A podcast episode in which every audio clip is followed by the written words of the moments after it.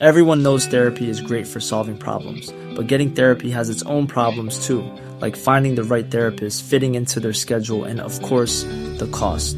Well, BetterHelp can solve those problems. It's totally online and built around your schedule. It's surprisingly affordable too. Connect with a credentialed therapist by phone, video, or online chat, all from the comfort of your home. Visit betterhelp.com to learn more and save 10% on your first month. That's BetterHelp, H E L P.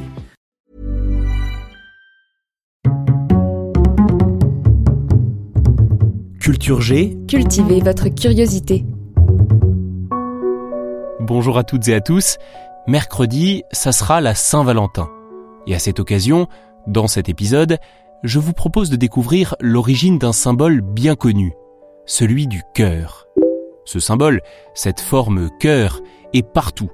On le dessine dès le plus jeune âge pour montrer son affection, on l'envoie en émoji à ceux qu'on aime, on le grave dans l'écorce d'un arbre, ou on le mime simplement en joignant ses mains. Il est également présent sur de nombreux emballages, sur des vêtements, ou encore dans l'univers de la publicité. Mais d'où vient-il? C'est ce que vous allez découvrir. Oui, avec plaisir. L'une des toutes premières représentations modernes du cœur date du Moyen Âge. On la retrouve dans un manuscrit français publié au XIVe siècle. Et la forme du cœur sur le dessin peut évoquer celle de l'organe. On retrouve déjà les deux lobes, si caractéristiques du symbole cœur. Il va se développer ensuite dans l'iconographie médiévale ainsi que dans l'héraldique. Le cœur est adopté sur des armoiries, puis dans la littérature, les enluminures qui accompagnent ces récits. Et ce symbole cœur devient un emblème romantique. Je suis très ému. Ce qui explique le succès mondial de ce symbole, au-delà de sa simplicité, c'est sans doute l'ambiguïté de ses formes. Certains lui voient une ressemblance avec la poitrine et les fesses. D'autres évoquent plutôt une parenté botanique, la feuille de nénuphar ou de lierre. La vérité, il faut le dire, nous ne la connaissons pas. Il n'y a pas de honte à ne pas savoir, hein. Le symbole cœur a aussi été popularisé par l'Église, qui s'est approprié sa symbolique, avec le culte du Sacré-Cœur de Jésus.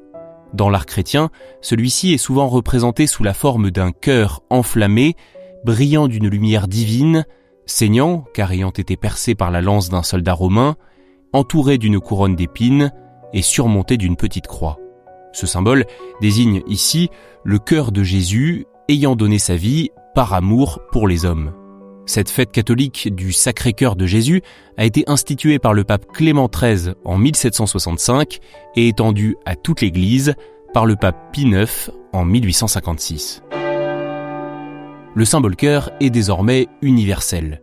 Sous forme d'émoji, c'est l'un des plus utilisés, et tout le monde en comprend, bien sûr, la signification. Il représente l'amour. Et indéniablement, sa fête, ou devrais-je dire sa fête commerciale, c'est le 14 février, le jour de la Saint-Valentin. Merci d'avoir écouté cet épisode de Culture G. Abonnez-vous si ce n'est pas déjà fait. Et je souhaite par avance à tous les amoureux une très belle fête.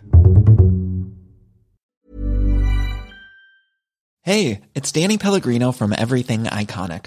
Ready to upgrade your style game without blowing your budget? Check out Quince. They've got all the good stuff, shirts and polos, activewear and fine leather goods, all at 50 to 80% less than other high-end brands. And the best part? They're all about safe, ethical and responsible manufacturing. Get that luxury vibe without the luxury price tag. Hit up quince.com slash upgrade for free shipping and 365 day returns on your next order. That's quince.com slash upgrade.